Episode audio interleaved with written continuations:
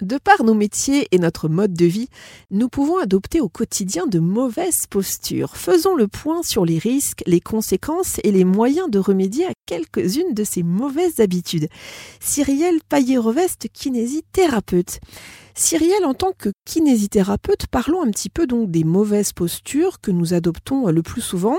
Alors, je vais vous donner quelques exemples et puis vous allez me dire ce que vous en pensez et le conseil que vous pouvez nous donner.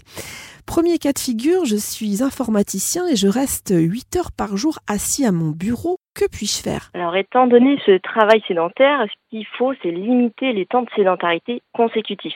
Ce serait de changer de position et de posture régulièrement, en sachant qu'il n'y a pas de bonne ou de mauvaise posture, ça n'existe pas. Vous pourriez également intégrer des temps de travail actifs, faire des pauses actives de 3 à 5 minutes toutes les heures, de vous étirer, de mobiliser la nuque, le dos, les bras, de vous mettre debout et de vous pencher en arrière un petit peu plusieurs fois, de prendre éventuellement les escaliers, de téléphoner debout et enfin d'intégrer des déplacements actifs, soit d'aller au travail à vélo ou de vous garer un peu plus loin pour euh, marcher jusqu'à votre lieu de travail. Je suis transporteur routier, alors forcément je fais beaucoup de kilomètres assis, je crispe mes mains sur le volant et cela me provoque évidemment des douleurs. Là encore, que puis-je faire? Eh bien, ce serait d'utiliser le mouvement afin de soulager vos douleurs. Par exemple, de commencer par vous mobiliser la nuque, de pencher la tête en avant, en arrière, sur les côtés, euh, d'écraser la tétière quelques secondes pour activer la circulation, de mobiliser vos épaules en ouvrant la cage thoracique pour essayer de libérer un petit peu les tensions, de mobiliser le bas de votre dos en creusant ou en arrondissant alternativement les lombaires.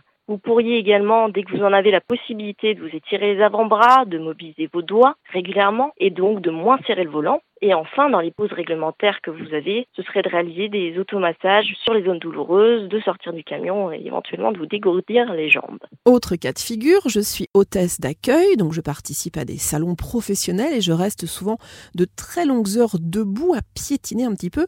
J'ai mal aux pieds, aux chevilles et au dos. Que puis-je faire? Bien, les contraintes sur euh, votre corps en étant statique debout et en piétinant peuvent être diminuées si vous mobilisez régulièrement vos articulations en effectuant des petits mouvements de circulation de cheville, en mobilisant vos orteils, vos pieds, mais également en étirant vos mollets et votre bas du dos pour limiter la douleur. Des automassages aussi sont bienvenus, la voûte plantaire, des pieds, des chevilles. Vous pourriez éventuellement euh, porter des bas de contention si le retour veineux est un peu euh, limitant, en accord bien sûr avec un avis médical. Avoir un chaussage confortable et adapté et enfin de pratiquer une activité sportive qui vous plaise pour dynamiser votre corps afin de soutenir au mieux euh, votre corps aux contraintes physiques que vous subissez au travail. Alors je travaille dans le bâtiment, je soulève, je tire et je traîne des charges très très lourdes et j'ai souvent mal au dos et surtout mal au lombaire. Alors là encore, Cyrielle, que puis-je faire? Eh bien, un travail physique comme le vôtre, c'est comme pratiquer du sport. Il faut vous échauffer préalablement, préparer votre corps à de telles contraintes. Vous pourriez commencer par mobiliser votre dos dans différentes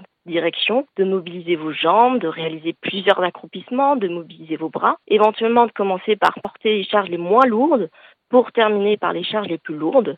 Ce qu'il faut retenir euh, par rapport à tous les profils de personnes que vous m'avez euh, cités, c'est que l'apparition de la douleur, elle est liée vraiment à plusieurs facteurs. Il y a l'aspect euh, activité professionnelle, mais pas que.